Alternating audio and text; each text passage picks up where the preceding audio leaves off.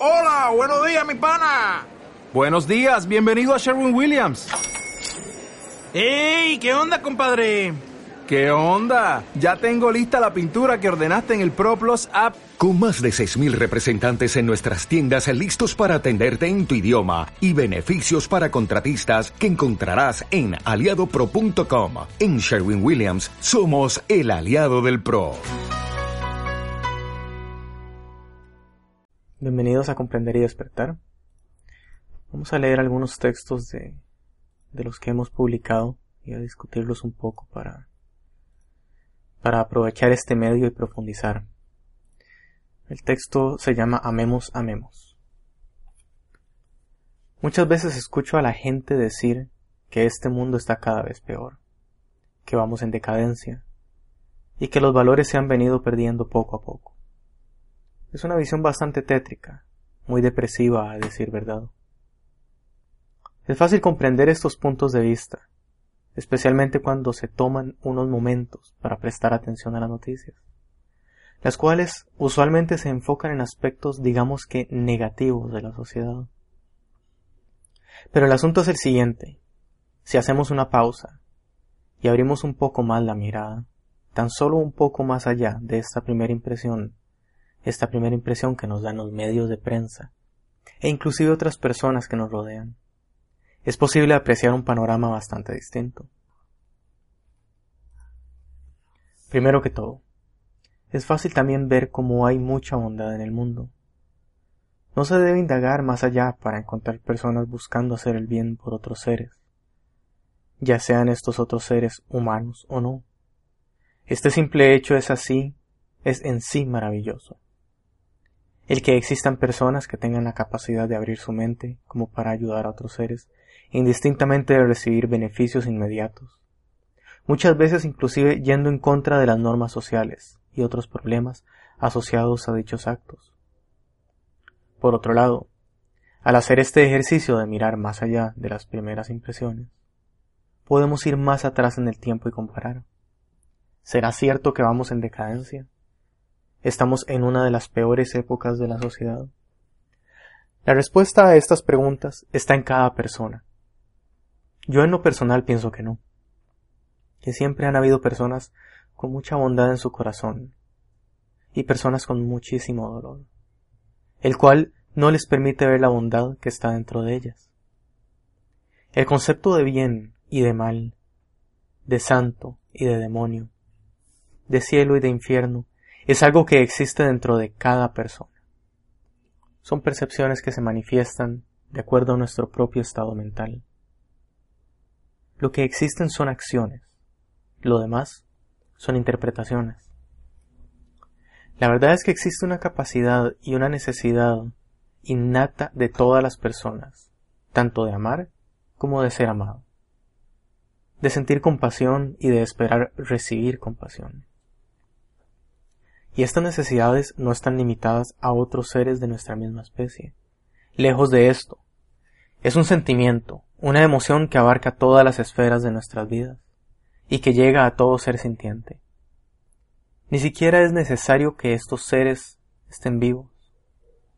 Haga la prueba y piense en personas que han vivido antes de nuestra era y que han pasado por grandes necesidades, personas que han sufrido. Esta imagen es suficiente para que nuestro corazón salte y se despierten todos los sentimientos y deseos positivos hacia estas personas. De igual manera sucede con aquellos que no han nacido. Por esta misma razón es que nos preocupamos por cuidar el ambiente, por mejorar las condiciones de vida para las futuras generaciones, indistintamente de si estas nuevas generaciones tienen alguna relación de parentesco familiar con nosotros. Es importante hacer una pausa y recapacitar respecto a cómo nos sentimos en este mundo. ¿Estamos felices con su estado actual? ¿Será que estamos decepcionados? A tal punto que preferimos que todo se acabe. O a punto, perdón, o a un punto en el cual nos gustaría ver un cambio. ¿Podemos hacer nosotros ese cambio? Haga esta pausa formule las preguntas y busque una respuesta. De esto depende en gran medida la forma en que nos desenvolvemos por el mundo. De esto depende cómo nos relacionamos con otras personas, con nuestros jefes, colegas, compañeros de estudio, vecinos, dirigentes, familiares. Esta forma de percibir el mundo en que vivimos crea un cristal por medio del cual miramos todos los acontecimientos. Si por ejemplo vamos por la calle y una persona se nos cruza en el camino, existe la posibilidad de que se genere un altercado con dicha persona. El resultado de esta interacción depende en gran medida de este cristal que estamos tratando de identificar. Si estamos desilusionados con el mundo y pensamos que no hay escapatoria a su estado actual, que todo debería mejor acabar, probablemente sea fácil recurrir a la ira e iniciar una riña con la persona que se nos cruzó. Pensemos ahora un panorama distinto. Veamos al mundo como un lugar hermoso, con grandes esperanzas donde hay personas que no la están pasando tan bien.